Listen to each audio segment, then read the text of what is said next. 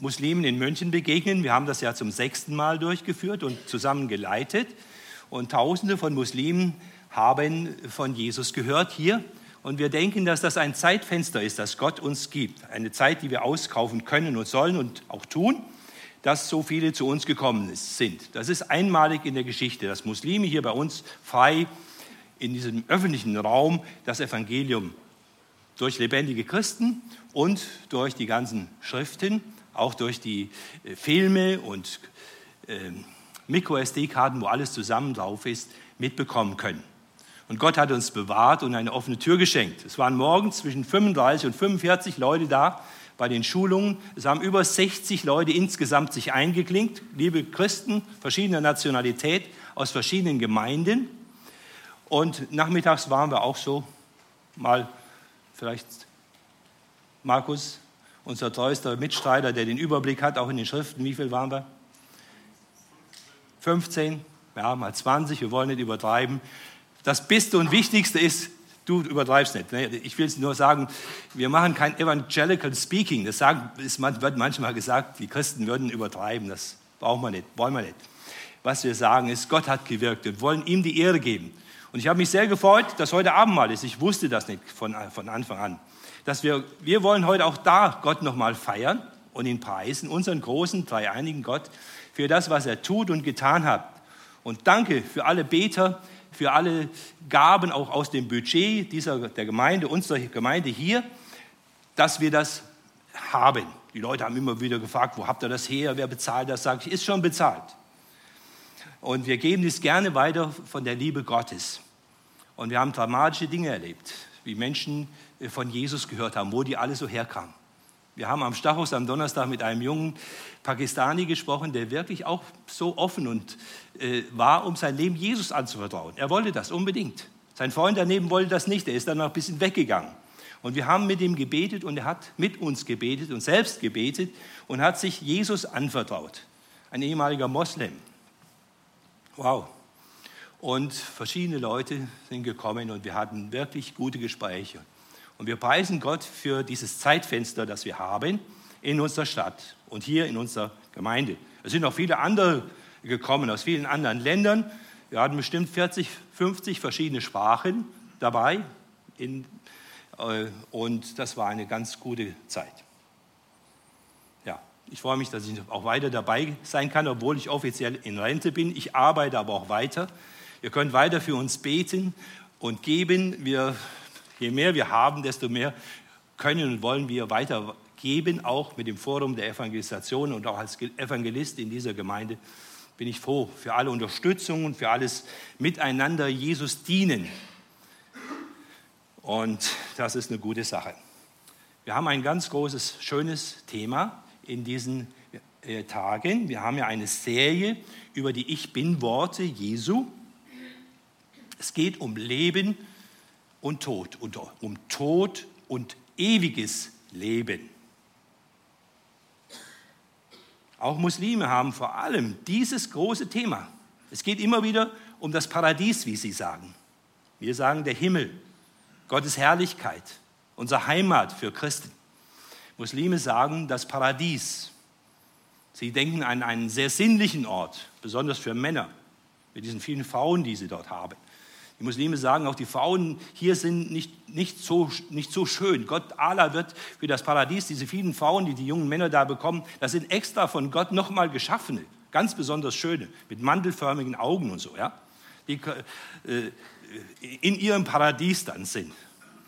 Ja, und die erlangen dann immer wieder äh, sofort die Jungfräulichkeit auch zurück nach, ihrer, nach der Theorie. Es ist also ein ungeheuer sinnliches Paradies, was sie da meinen. Und es ist wichtig, darüber nachzudenken, über Tod und Leben. Es wird ja viel darüber spekuliert. Und auch Christen wissen oft nicht Bescheid. Ich habe es auch mal in der Bibelschule unterrichtet, das Thema. Und da habe ich also einen Bogen ausgegeben was denkst du über das Leben nach dem Tod? Was weißt du? Und weißt, was weißt du über die Zukunft, über die Wiederkunft Jesu? Wo wirst du sein, fünf Minuten nach dem Tod? Wo wirst du sein? Warum? Wie? Weißt du es? Wissen wir es? Also die wichtigsten Fragen, das wäre super, wenn wir das heute jetzt auch aus dem, was ich sage, noch mitnehmen und das Wichtigste für uns klar bekommen. Denn es besteht eine große Unkenntnis über die ganze Geschichte, eine große Ratlosigkeit. Und es ist sagenhaft wichtig, jetzt hier schon mal das ganz grundsätzlich beantwortet zu haben. Was ist mit mir? Wie stehe ich? Wie bin ich da gerade drauf? Oder wie geht es mir damit? Mit dem Tod und mit dem ewigen Leben was habe ich da, was hoffe ich und warum hoffe ich. Das ist sehr, sehr wichtig für dich und es ist auch gut auch für die anderen zu wissen, wo wir, wo der andere steht. Und dass wir eine tiefe, umfassende Gewissheit haben in unserem Herzen. Dass wir uns gerade in dieser Hinsicht nicht selbst etwas einreden, einbilden nur, sondern dass wir einen Halt und ein solides Fundament haben. Wir haben leider unseren Präsenter heute nicht hier, deswegen klicken wir weiter. Mir hilft es sehr, wenn ich nicht nur etwas höre, sondern wenn ich es mir noch einpräge. Ich, und zwar dadurch, das, durch das Visuelle. Deswegen habe ich bewusst diesen Vers, den wir heute schon mal hatten, nochmal geschrieben. Und ich bitte euch, es nochmal zu lesen und das einzuprägen. Ich habe von einem guten Bibellehrer gehört, Matthew Henry, hat einen weltbekannten Kommentar geschrieben, der hat über nichts gepredigt, was er nicht vorher 25 Mal gelesen hatte. Und das meiste hatte er auswendig gelernt, von dem, wenn er predigt, predigt. Das war so ein Anspruch. Es ist gut, wirklich gut auch für uns, gewisse Verse, auch über so ein Thema, über dieses Ich bin-Wort. Es gibt ja sieben im Johannesevangelium. Heute sind wir hier, das ist das fünfte wo Jesus gesagt hat, ich bin die Auferstehung und das Leben. Erstmal Punkt. Ich bin, hat Jesus gesagt so. Wer an mich glaubt, der wird leben, auch wenn er stirbt.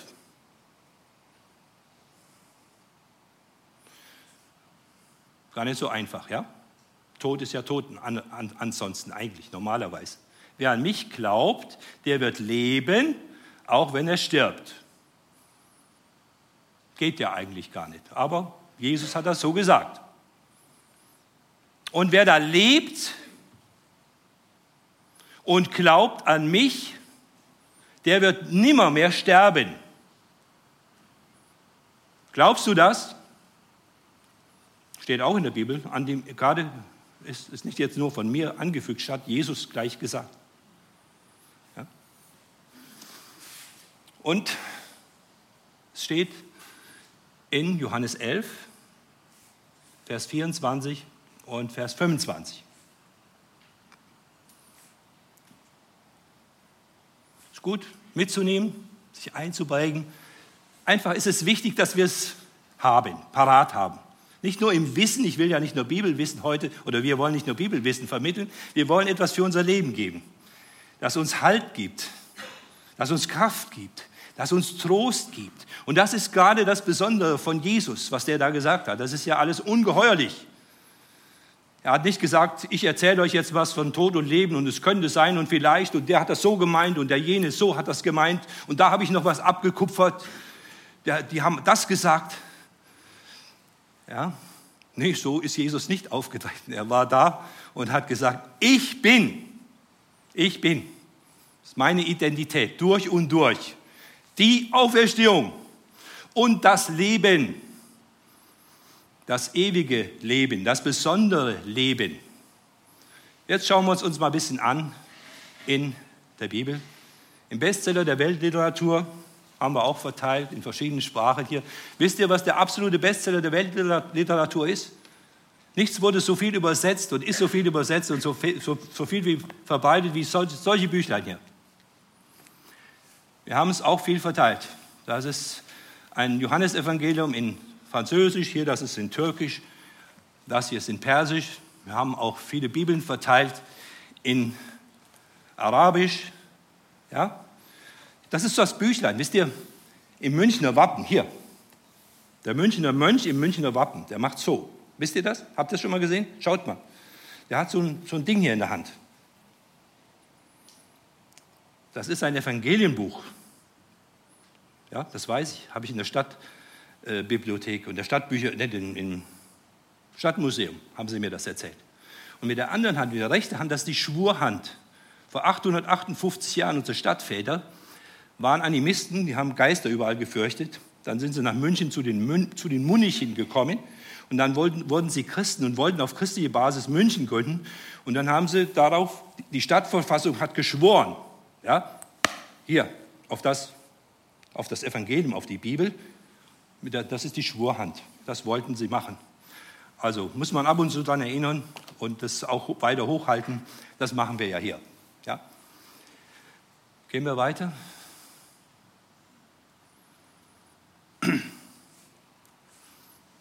Oh, ich glaube, ich hatte da was hingeschrieben.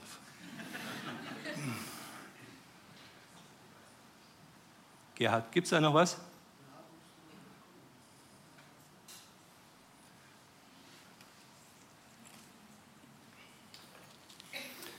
Gut, wenn wir es mitlesen, wenn wir es aufschlagen.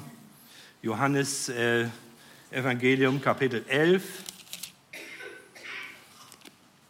Es ist äh, Seite 122 in den ausgelegten Bibeln. Hier, ich hatte schon länger so eine, das ist meine Bibel, aber ich weiß, es ist parallel.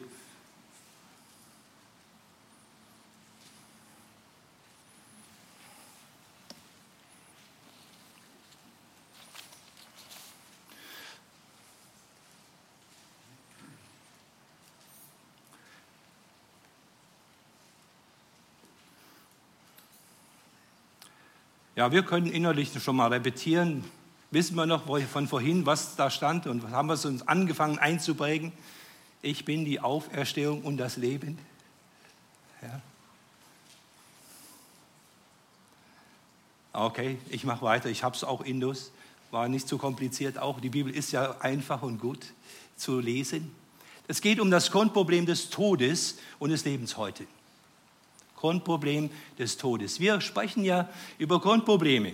Das letzte Mal ging es hier um das Essen des Lebens und es ging um den Pudding und um die Sahne. Nein, es ging nicht um Pudding und Sahne, es ging um das Brot des Lebens. Ja? Jesus ist das Brot des Lebens, haben wir zuletzt gehabt. Das heißt Grundnahrungsmittel, nicht den Nachtisch, ist nicht der Nachtisch, auf den man verzichten könnte.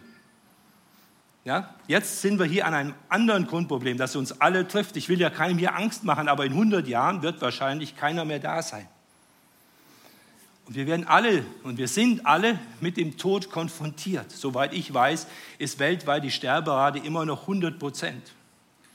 Wir haben vorhin gesagt, es ist einer zurückgekommen. Ich erzähle noch von einem. Es sind mehrere zurückgekommen. Heute lernen wir und lesen wir von noch einem, der zurückgekommen ist. In Johannes 11 nämlich. Dieses ist eingebettet in eine, in eine Geschichte. Diese Ich Bin-Worte Jesu sind eingebettet in seine einzigartige Lehre, in sein einzigartiges Tun. Beim Brot des Lebens hat Jesus die vielen Menschen gestillt. Mit, mit Brot, das er vermehrt hat, wundersam. Das kann er und das tut er. Und dann hat er das äh, vertieft und erhöht und hat gesagt, ich bin das ewige Leben, das, was wir wirklich für unser tiefstes Innerstes, was wir existenziell brauchen, das bin ich. Und jetzt sind wir an dem Problem des Todes, das uns alle betrifft. Auch das, das ganz dicke, weitere, sehr aktuelle Problem des Sinns des Lebens hängt total auch mit diesem zusammen. Dieses Problem. Wir alle haben Grundprobleme, wir Menschen, wo immer wir sind und leben. Ein Grundproblem ist der Tod. Ein Grundproblem ist auch die Frage nach dem Sinn des Lebens. Und Sinn kommt, haben wir noch beim Uhrzeigersinn, heißt Sinn an, reisen. Wir, sind, wir reisen durchs Leben und wir, es entscheidet sich auch, wo wir hinreisen und was dann noch da ist. Ob es einen ewigen Sinn, eine Bedeutung, einen Wert gibt. Und in dem Reisen des, des Lebens, dem, in der Frage nach dem Sinn, ist der Tod und das Wissen oder die Möglichkeit zu wissen, was dann kommt und wie das beurteilt wird, äußerst, natürlich äußerst wichtig. Und da haben wir einzigartige Antworten, wir Christen. Ich habe auch an verschiedenen Stellen schon so über 40 Jahre evangelisiert und habe auch immer, spreche immer wieder gern und bewusst über das Problem des Todes. Und das ist ein, ist ein Grundproblem und wir haben alle dieses Problem. Wir müssen Menschen nicht irgendetwas einreden. Wir wollen auch, aber auch nicht nur theoretisch darüber nachdenken, auch heute und hier. Jesus spricht mit einer Frau, hat ein Gespräch in Johannes 11 mit drei seiner Freunde, zu denen er öfters hingegangen war. Da war Martha, Maria und ihr Bruder Lazarus und die wohnten etwa drei Kilometer östlich von Jerusalem in der Nähe des Ölbergs. Und Jesus ging öfters offensichtlich zu, mit den Jüngern dahin. Und sie hatten irgendwie ein größeres Haus, sie hatten auf alle Fälle ein schöneres, größeres Familiengrab auch. Und hier lesen wir davon. Jesus war unterwegs im Norden in Galiläa und er bekam Nachricht, dein Freund, der Lazarus, stirbt. Und interessanterweise fragt man sich, wieso eilt er nicht sofort dahin? Es steht, dass er dann später erst noch einige Tage verstreichen ließ, dass er dann dahin kam. Und als er dann den Lazarus traf, der war schon tot, das wurde ihm dann auch gemeldet, er ist trotzdem hingegangen zu dieser Trauer, die sieben Tage dauerte, damals in Israel. Jesus Christus kam zu spät eigentlich, er kam mitten hinein in diese Trauerwoche.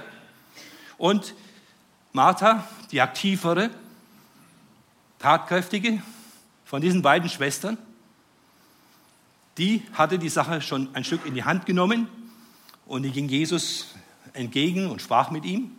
Und da lesen wir etwas, was die so miteinander besprochen hatten. Als Jesus kam, also nach Bethanien kam, da in die Nähe von Jerusalem vom Norden mit seinen Jüngern, fand er Lazarus schon vier Tage im Grab liegen. Bethanien aber war nahe bei Jerusalem, etwa eine halbe Stunde Fußweg entfernt.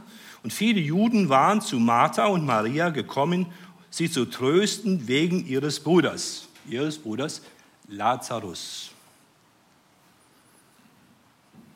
Als Maria nun hörte, als Martha nun hörte, dass Jesus kommt, geht sie ihm entgegen. Maria aber blieb zu Hause sitzen. Das war die andere Schwester. Die war mehr so ruhiger, mehr einfach zu Füßen Jesus sitzen, mehr nachdenken, mehr äh, ein, der, der besondere Hingabetyp an Jesus, nicht so aktiv wie Martha, sondern sie blieb, auch hier steht, sie war noch zu Hause, sie blieb zu Hause sitzen, sie trauerte, sie dachte nach wahrscheinlich. Danach sprach Martha zu Jesus, Herr, wärst du hier gewesen, mein Bruder wäre nicht gestorben hast dich nicht ganz so gut bewegt, dann wäre das ja alles nicht so passiert. Aber auch ich weiß jetzt, was du bittest von Gott, das wird dir Gott geben. Jesus spricht zu ihr, dein Bruder wird auferstehen. Martha spricht zu ihm, ich weiß, dass er auferstehen wird bei der Auferstehung am jüngsten Tage. Die Juden hatten ja diese Hoffnung, wenn der Messias kommt. Es gibt eine Zukunft für das Volk. Es gibt eine Zukunft für die, die diesem ewigen, lebendigen Gott glauben. Jesus spricht zu ihr. Jetzt haben wir schon ein bisschen mehr Informationen. Wie ist das mit diesem Vers hier? Es ist in dem Gespräch Jesu mit der, mit der Martha. Jawohl. Ich bin die Auferstehung und das Leben. Wer an mich glaubt, der wird leben, auch wenn er stirbt. Und wer da lebt und glaubt an mich, der wird nimmer mehr sterben. Glaubst du das? Sie spricht zu ihm, ja Herr, ich glaube, dass du der Christus bist, der Sohn Gottes, der in die Welt gekommen ist. Das Grundproblem des Todes, das war das und ist das erste. Wir haben alle dieses Grundproblem. Wir brauchen es letztlich aber nicht einfach zu vertuschen und zu verniedlichen. In meiner Familie, weil ich der Jüngste bin und relativ alte Eltern habe, wurde oft über den Tod gesprochen. Und ich und wir in unserer Familie, weil wir Christen sind, wir sprechen öfters und auch bewusst darüber, über, über den Tod und über unsere himmlische Heimat und das, was unser großes letztes Ziel ist. Das ist ganz gut. Wir haben dieses Grundproblem des Todes und wir dürfen ihn nicht verniedlichen, irgendwie verdrängen, Es gibt so, so einige Dinge, da macht man, versucht man das ein bisschen lächerlich zu machen. Der Tod ist wirklich tödlich, wirklich sehr, sehr. Da hört der Spaß auf, würde ich sagen, in mancher Hinsicht, in vieler Hinsicht. Der Tod ist ein Feind. Hat keinen Wert, ihn lächerlich zu machen. Der Tod ist eine Realität, eine, eine brutale Realität, eine böse Realität für uns Menschen. In vieler Hinsicht, ja, ganz klar. Nicht einfach verniedlichen oder wegschieben oder mit Ironie so ein bisschen drüber hinweggehen. Das sind alles falsche Versuche, sich dem zu stellen und das hinwegzuwehen. Man weiß auch einfach gar nicht, was das, was das ist grundsätzlich. Was ist eigentlich der Tod? Warum geht es dann eigentlich mit der Erneuerung der Zellen nicht immer weiter und man kann, könnte ewig leben? Es sind ja viele Forscher damit beschäftigt, das zu machen. Ja? Nun, das ist auch sehr, sehr entscheidend und sehr, sehr wichtig für Christen, das Wichtigste mal zu wissen darüber, wie der Tod überhaupt kam, wie das anfing damit und was die Ursache war. Der Tod kam erst mit dem Sündenfall in unsere Welt. Und Gott hatte das auch angedroht. Er hat gesagt, in dem Moment, wo ihr mir den Gehorsam, die Beziehung, die ich so mit euch haben will, aufkündigt, und wenn ihr das nicht so wollt und wie ich euch das gut vorgesehen habe, dann werdet ihr sterben. Dann kommt sind wir geschieden. Es ist eine Trennung. Tod heißt Trennung. Tod heißt Trennung. Von dem Leben geschieden, von dem geistlichen Leben geschieden, von Gott geschieden. Physisch ist da etwas, wird da was, passiert da was. Und wir Christen glauben ja, dass unsere Seele, der innere Mensch, das Nichtmaterielle, dass das auch die Persönlichkeit, dass die, dass die weiterlebt. Es geschieht eine Trennung, wenn wir sterben. Der Leib verwest, verfällt, der Mensch geht zu Gott oder eben nicht zu Gott, wenn er nicht an ihn, wenn er nicht, nicht wollte, an ihn geglaubt hat. Und wir sehen auch in der Bibel, dass der Tod mit der Sünde in die Welt kam. Da ging es dann los in der Familie von Adam und Eva. Da war der Mord und Totschlag dann vorprogrammiert. Und wir sehen das Gewalttat, Tod bis in unsere Tage, bis in unsere Welt hinein. Tod heißt Trennung in verschiedener Hinsicht von Gott,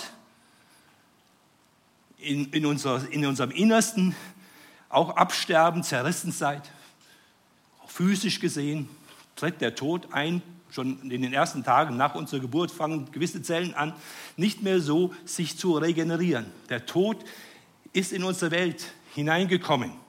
Mit dem, mit dem Sündenfall, mit dem Tode, mit dem, mit dem Teufel, der die Menschen verführt hat, mit dem Bösen. Da ist etwas schiefgelaufen. Wir sind eigentlich geschaffen zum Leben. Es ist doch so wunderbar, was, dass wir Menschen sind und was wir alles haben. Wir sind wirklich nicht geschaffen zum Tod. Das ursprüngliche, was Gott wollte, Gott hat uns geschaffen zum Leben. Und dass der Tod gekommen ist und dass der Tod da ist, ist eigentlich in Gottes Augen ist das überhaupt nicht richtig und normal. Wir sind, Gott will das Leben. Und zwar in, in den guten Beziehungen mit sich selbst, auch mit uns, dass wir heil leben. Aber hier ist dann Not und Verzweiflung in gewisser Weise.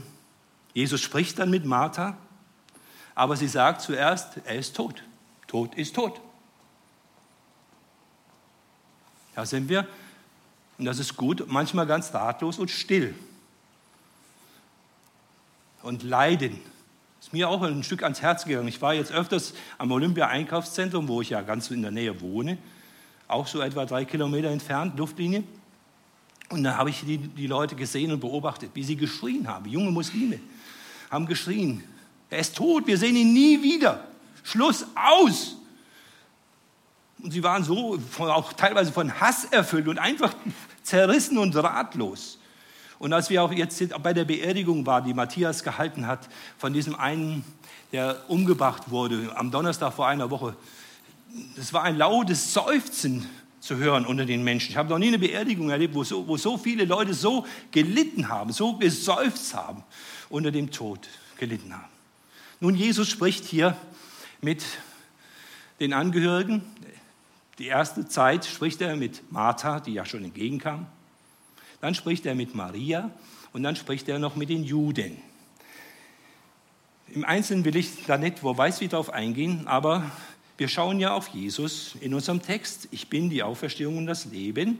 Lasst uns ihn anschauen und wir sind, wir sind, wir, wir sind ja Nachfolger von Jesus. Wir sind von ihm begeistert, von seiner Liebe begeistert. Und es ist ungeheuerlich, wie Jesus dahin kommt.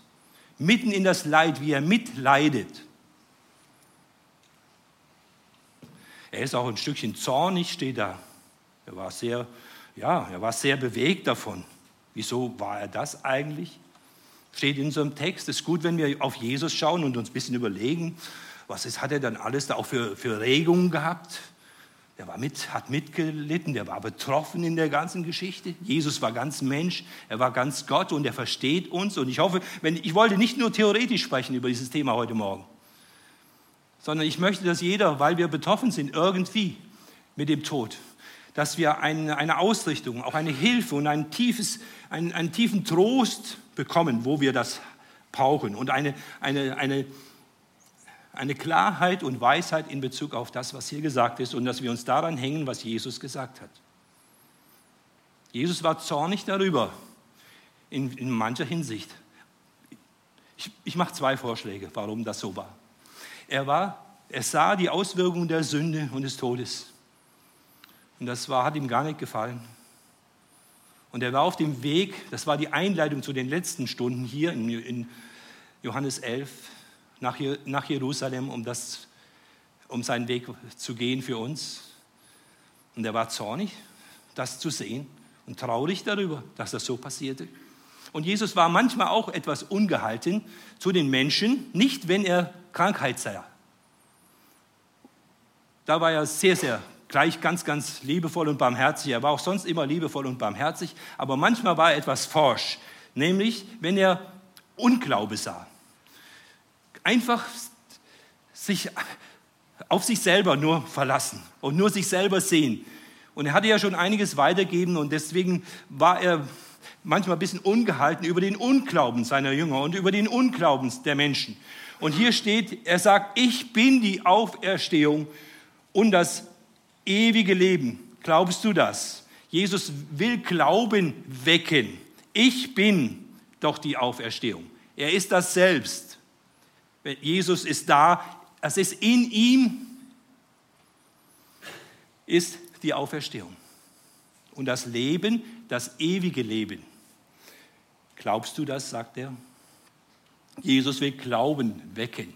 Und er sagt, wer an mich glaubt. Und das, der Johannes hat den Wortschatz oder gebraucht den Wortschatz in diesem Evangelium von einem kleinen Kind, etwa 400 verschiedene Worte. Sehr einfach, sehr gut, eigentlich sehr klar zu verstehen. Ja? Ich bin die Auferstehung und das ewige Leben. Wenn er von Leben spricht, von Jesus, spricht er von seinem Leben, von dem ewigen Leben. Es ist eine ganz andere Art von Leben, eine andere Qualität von Leben. Er versteht unser Leben. Es ist auch hier in diesem, in diesem Kapitel 11 der kürzeste Vers der Bibel drin. Schon mal darüber nachgedacht, was der kürzeste Vers der Bibel ist? Müsst ihr Johannes lesen, hier diese, diesen Text.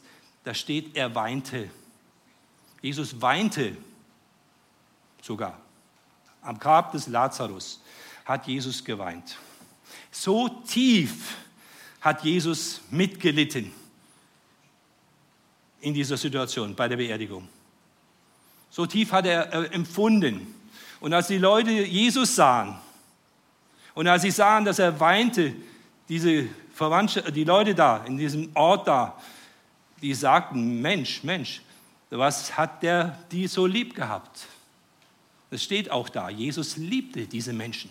Er liebte Martha und Lazarus und Maria. Und er liebt uns Menschen.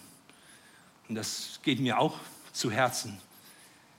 Jesus liebt uns Menschen in der Not und er versteht uns.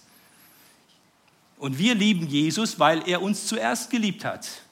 Und wenn, wir, wenn ich in meine Bibel hineinschaue, das bewegt mich zutiefst. Die Leute sagen, ja, du liest immer die Bibel, was siehst du denn da? Oder die Muslime haben jetzt gefragt, ja, du liest die Bibel, was hast du denn davon?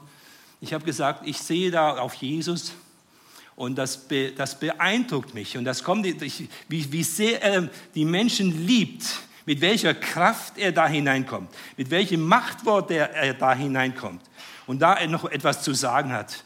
Das begeistert mich und das sollte uns sehr, sehr tief erreichen, wie Jesus mit den Menschen umgeht. Und wir, wenn wir, wie wir das hier sehen, ihn, Jesus auf einer Beerdigung oder nach der Beerdigung. Dort wurden ja die Leute am ersten Tag normalerweise im Orient beerdigt. Und dann kam Jesus ja dazu. War schon vier Tage tot. Er sagt, glaubst du das, Martha? Glaubst du das? Und er wollte sie auch darauf hinweisen, dass das nicht irgendwann in der Zukunft mal mit dem Messias so sein wird, sondern er sagt, ich bin das selbst, jetzt schon. Ich habe jetzt schon das ewige Leben dabei. Auch obwohl Jesus ja noch nicht gestorben und auferstanden ist, dieses große Werk, ist ja auch sehr wichtig, dass er auch den ganzen Tod wirklich auf sich genommen hat, die Sünde auf sich genommen hat und aus dem allem heraus auferstanden ist. Er war ganz Gott und er war ganz Mensch und hier war er unterwegs. Das Werk war noch nicht total vollbracht, er war auf dem Weg dahin. Aber er sagte schon, ich bin die Auferstehung und das ewige Leben. Jesus allein hat dieses ewige Leben, diese Qualität von ewigem Leben. C.S. Lewis, der bekannte englische Professor, hat gesagt, ganz einfach, hat er gesagt, alles, was nicht ewig ist, ist und bleibt ewig verloren im Leben. Alles, was nicht die Qualität hat von ewig. Wir sagen manchmal, oh, das ist ein gutes Auto, das hält ewig. Ja, das, das lang vielleicht, aber nicht ewig, oder? Ihr, hat ja jemand ein ewiges Auto? Äh, ich glaube nicht. Ewig ist in erster Linie ein Qualitätsbegriff, auch in der Bibel. Wenn wir ewig hören, vielleicht jetzt auch schon bei uns, was heißt ewig? Wir denken an die zeitliche Dimension.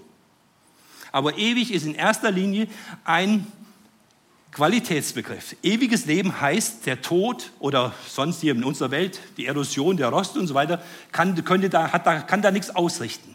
Jesus hat eine Qualität von Leben, von ewigem Leben aus, einer, aus seiner Dimension, aus seiner Person, weil er eben der lebendige Gott ist, der ewige Gott, der nur allein Ewigkeit hat und das weitergeben kann. Jesus sagt, ich bin die Auferstehung und das ewige Leben. Und er kann unwahrscheinlich viel tun. Wir Menschen, wir leben in einer Glocke, in einem Raum-Zeit-Kontinuum. Ja? Und Jesus kam auch von Gott aus der Überzeitlichkeit, aus der Ewigkeit zu uns. Und er brachte ewiges Leben mit. Und das hat er hier schon demonstriert. Und hat auch den Lazarus schon mal auferweckt. Ich denke, der Lazarus ist wieder gestorben, weil er ja im Raum-Zeit-Kontinuum drin war. Aber Jesus konnte und hatte natürlich auch noch mehr. Und er hat auch noch mehr. Er hat ewiges Leben ewiges Leben in der tollen Gemeinschaft mit Gott. Ewiges Leben, wo wir wirklich gesunden in unserer Psyche, wo wir einen Halt haben, wo wir Liebe erleben. Der lebendige Gott kann uns Halt und Liebe und Geborgenheit geben wie niemals zuvor. Glaubst du das wirklich? Manchmal bin ich unzufrieden in meinem Christsein, muss ich ehrlich sagen, und denke, bist du dann bekloppt? Oder ich, der Teufel sagt mir schon mal, du, musst, du müsstest das mal noch ausprobieren oder das mal machen, oder die Leute sagen mir das. Gott sagt mir dann etwas anderes und ich spüre auch, dass, dass der Heilige Geist mir sagt, Junge, ich gebe dir, was du brauchst. Und ich bin, ich bin auch schon, würde ich sagen, auch ganz gut überzeugt, dass niemand uns so glücklich machen kann wie der lebendige, dreieinige Gott. Glaubst du es auch? Niemand kann unser Leben so erfüllt und glücklich machen wie der lebendige, dreieinige Gott. Wie Gott der Vater, es ist das Schönste, was man erleben kann, in seine Arme zu laufen, in seine Liebe geborgen zu sein, bei Jesus zu sein, bei diesem Herrn, der sagt, ich bin die Auferstehung und das Leben. Letztlich sind viele Ängste, vielleicht alle Ängste, Todesängste. Wir überlegen uns ja, wie wir sterben können und dann haben wir Angst. Aber es kommt letztlich bei denen, wir können erfrieren, wir können äh, durch Hitze sterben oder was weiß ich immer, was immer passiert. Es ist immer die Angst vor dem Tod auch vor der Trennung von Gott. Was könnte da noch passieren? Was könnte da Böses passieren? Jesus sagt, ich bin die Auferstehung und das ewige Leben. Ich habe das und ich gebe das. Und ich gebe das euch Menschen in dieser Welt. Glaubst du das? Auch ein Hauptwort des Johannesevangeliums, hat ja nicht so viele Worte gebraucht, aber einige immer wieder. Glaube, Glaube hat eine bestimmte Geschichte im Johannesevangelium. Glaubst du das? Glaube heißt, hat eine Richtung, in etwas hinein, in eine Person hineinglauben. Jesus sagt, glaubst du an mich, an, an meine Person, in seinem Namen, das heute sagen wir, würden wir sagen, wir glauben an seine Person, an die Person Jesu, an das, was er ist und dann an das, was er getan hat. Und das Glauben heißt, mich in ihn hinein zu begeben, ja? ihm persönlich zu vertrauen. Ich spreche, wenn ich mit Leuten spreche, sage ich öfters, äh, definiere ich öfters Glaube und ganz im Sinne des Johannesevangeliums, Glaube heißt Jesus persönlich vertrauen. In ihn, in das, was er ist und getan hat, zu ihm hingehen und in ihn hinein mit meinen Problemen, zu ihm hinzugehen und in ihn hinein zu glauben. Ja, ich glaube in ihn hinein, in seine Person, in das, was er ist, in seine Person, in seine Arme, damit auch in seine Kraft hinein, in seinen Halt. Ja, das ist das, was hier gesagt ist und was letztlich auch gemeint ist. Diesen lebendigen Glauben zu haben, zu sagen, ich vertraue Jesus, ich setze mich mit meinem ganzen Leben in ihn hinein und übergebe ihm das, ich mit dem, was ich bin und habe, lädt uns Jesus ein in seine Arme und ihm zu vertrauen, dass er ewiges Leben gibt für den Tod, dass er für die Sünde Vergebung schenkt und dass er Auferstehung und Erneuerung schenkt. Noch das dritte, Verse 39 bis 45. Jesus war dreimal in der Bibel bei einer Beerdigung, es war, oder bei der Trauerfeier, es war immer das Ende.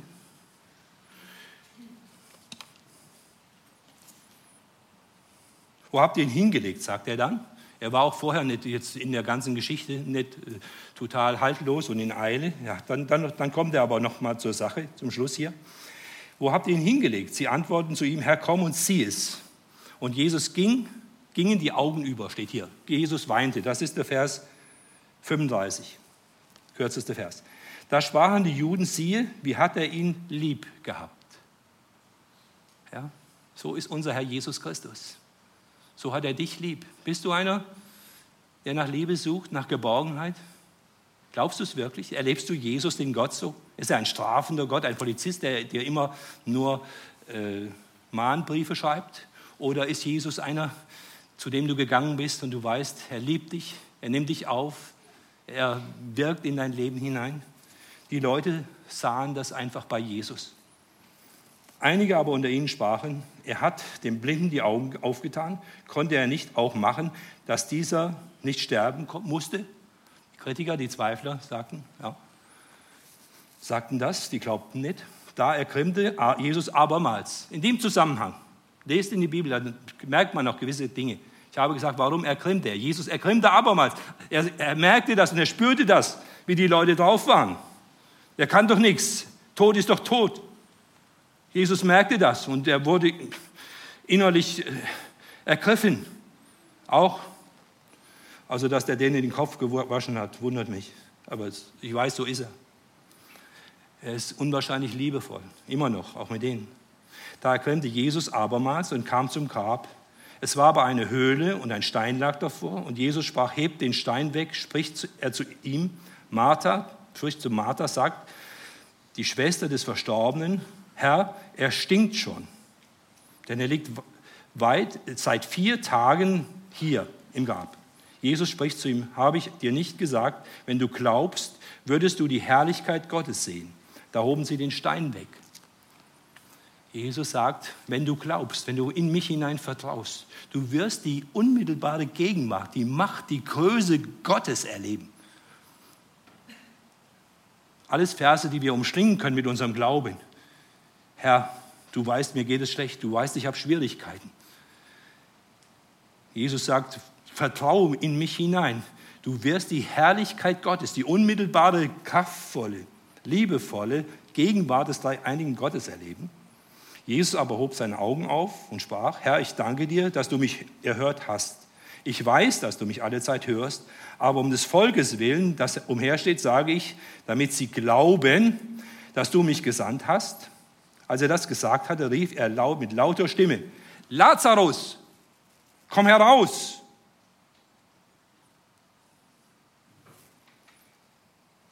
Und der Verstorbene kam heraus, gebunden mit Grabtüchern an Füßen und Händen und sein Gesicht war verhüllt mit seinem Schweißtuch. Jesus spricht zu, spricht zu ihnen, lasst die, löst die Binden und lasst ihn gehen. Viele nun von den Juden, die zu Maria gekommen waren, sahen das, was Jesus tat und glaubten an ihn. Jesus ist die Auferstehung und das Leben für uns, für dich.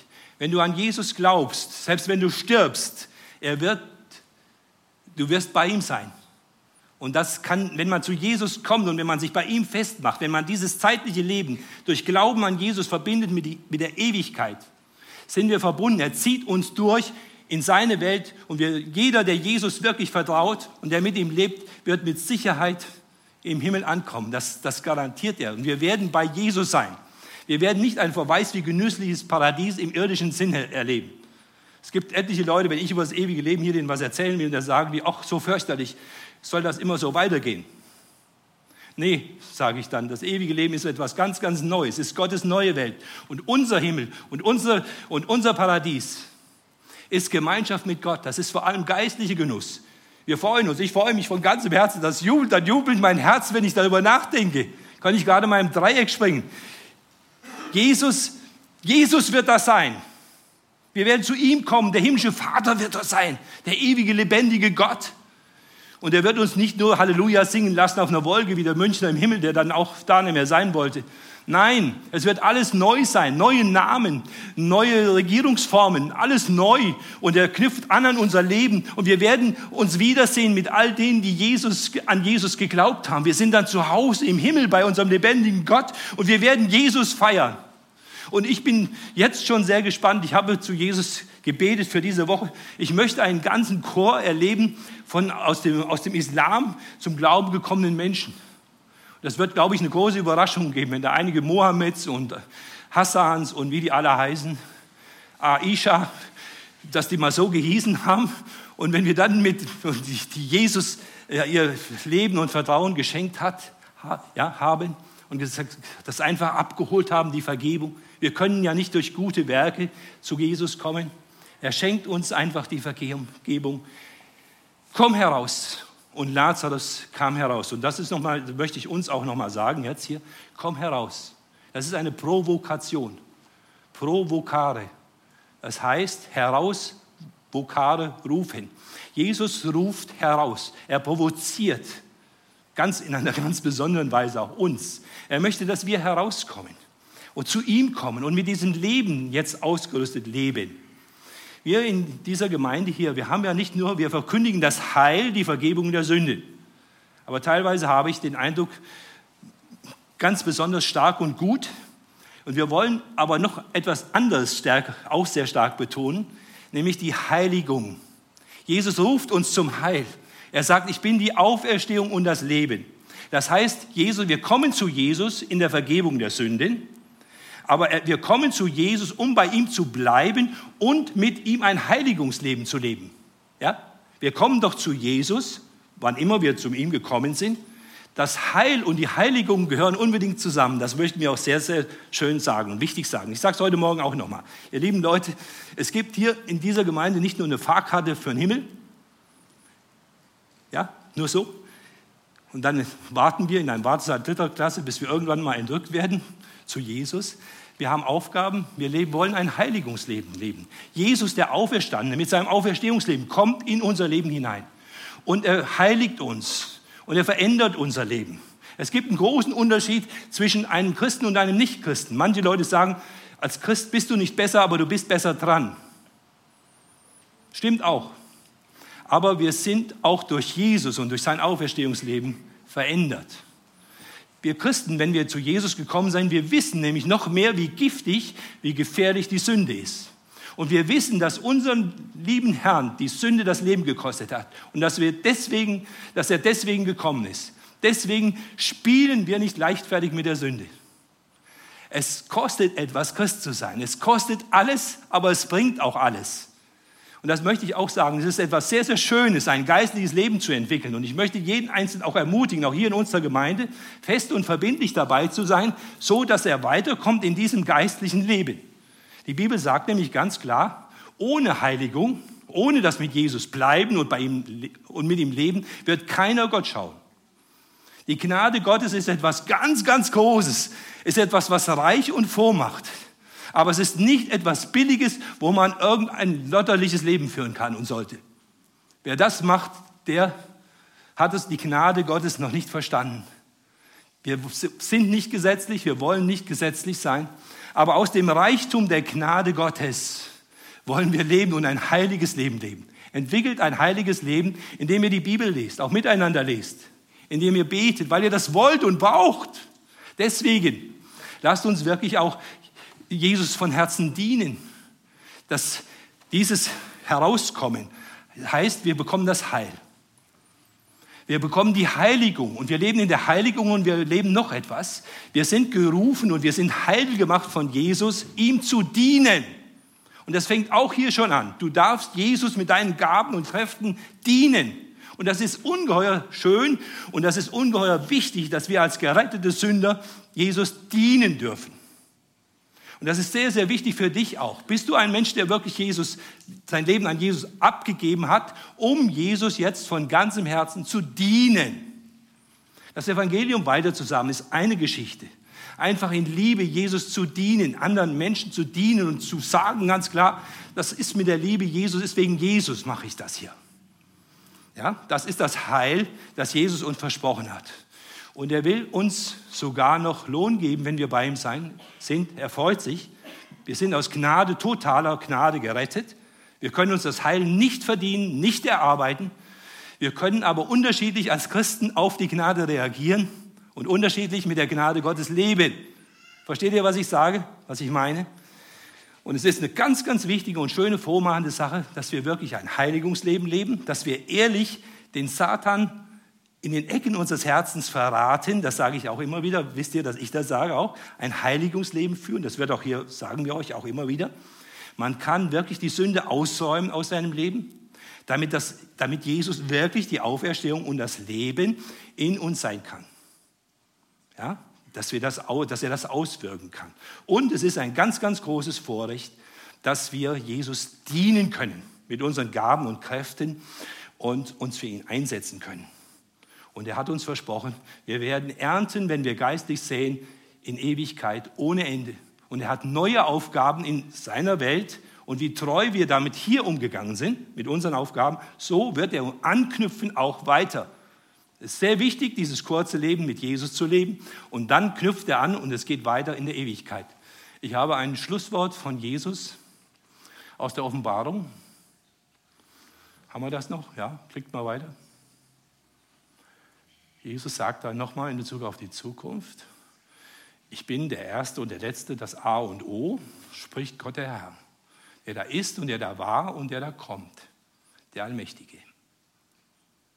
Ich bin lebendig in Ewigkeit, von Ewig Ewigkeit zu Ewigkeit und habe die Schlüssel der Hölle und des Todes. Und er sagt da auch, sei getreu fest, verbindlich, festgemacht, gläubig in diesem Sinne wie. Und ich werde dir die Krone des Lebens. Das Ganze wird gekrönt.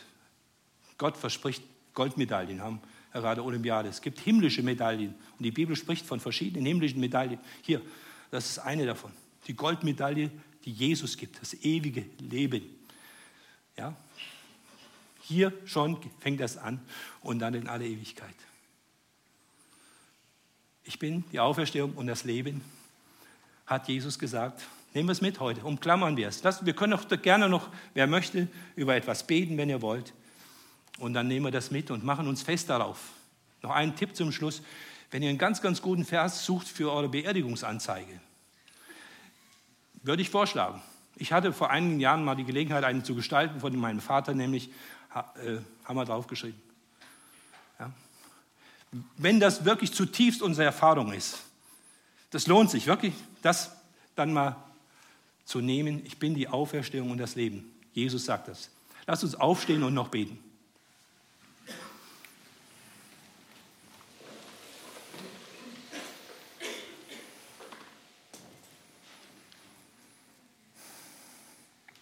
Herr, wie groß bist du? Wir staunen auch, was da passiert. Es ist so unfassbar, was, da, was wir da hier heute gelesen haben mit diesem Lazarus und was da, wie, das, wie du das bist und was du da gesagt hast. Wir preisen dich, wir beten dich an. Hilf jedem Einzelnen von hier, dieses volle Vertrauen in dich hinein zu haben und das tief zu erfahren, wie lieb du uns hast und wie du uns, wie du mitleidest und wie du uns trägst und tröstest und hindurch bringst, sogar durch den Tod. Hab herzlichen Dank für deine Liebe zu jedem Einzelnen von uns hier. Amen. Amen. Wir setzen uns wieder. Soll ich gleich die Segen freuen? Bitte? Ja, okay. Lasst uns gemeinsam singen das Lied Der König lebt. Es steht unter der Nummer 249 in unserem Liederbuch. Und wir dürfen gerne dazu aufstehen.